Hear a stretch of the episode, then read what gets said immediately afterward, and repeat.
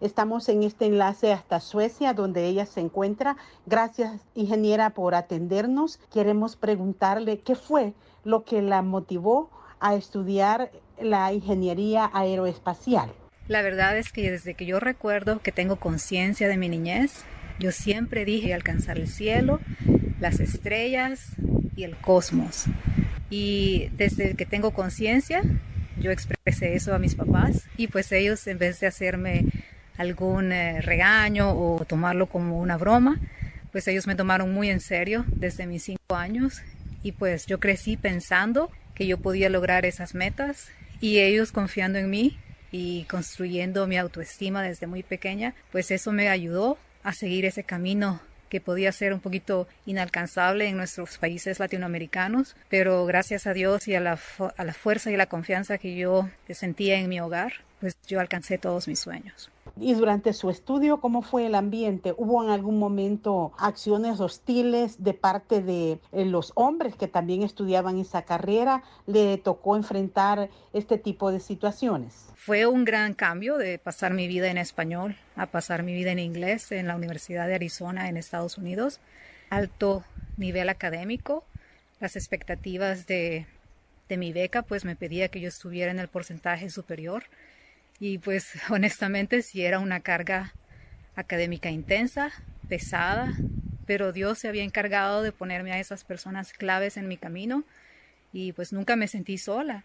Nunca enfrenté ninguna situación hostil, al contrario, es como que en cada paso que yo daba en mi universidad, yo confiaba que Dios estaba conmigo y las personas que yo necesitaba ayuda se me iban poniendo enfrente. Y así iban pasando los años y no solo acumulé eh, conocimiento académico, pero mucho conocimiento cultural. Y eso fue uno de los grandes eh, regalos de la vida, de que mi network se empezó a expandir y que mis relaciones interpersonales iban a ser clave en mi futuro. Y finalmente, ingeniera, en cuanto al desempeño laboral, ¿ha tenido usted que enfrentar alguna intención de bloqueo o dificultades para poder eh, avanzar en su crecimiento laboral? Pues eh, aún no he revelado mucho sobre cómo ha sido mi vida profesional después de que yo me gradué de ingeniera, pero algunas personas saben que he trabajado como ingeniera de diseño en el ambiente de aviación, he trabajado como ingeniera de vuelos de prueba y luego pues ya con la edad eh, en puestos gerenciales de desarrollo de negocios y muchas industrias me han buscado. Es sorprendente cuando ellos ven a, a una salvadoreña, una latinoamericana que se desenvuelve en estos ámbitos tan técnicos y que no es lo usual. Y pues a mí, en vez de bloqueos, se me han abierto las puertas de manera monumental. En cada país donde yo viajo, las personas me reciben con mucho amor, con mucho calor. Conocimiento intelectual es muy importante, pero a través de los años he tenido la bendición de desarrollar mis habilidades en el aspecto de relaciones interpersonales. Y eso para mí ha sido la clave de lo que me ha abierto las puertas en cada oportunidad, en cada meta que yo me propongo.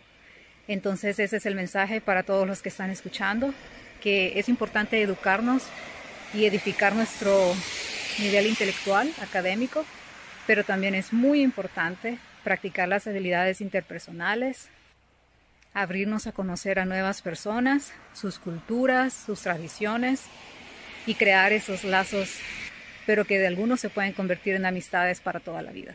Agradezco a la ingeniera Teti Gómez por su tiempo para La Voz de América y para este programa especial del Día Internacional de la Mujer.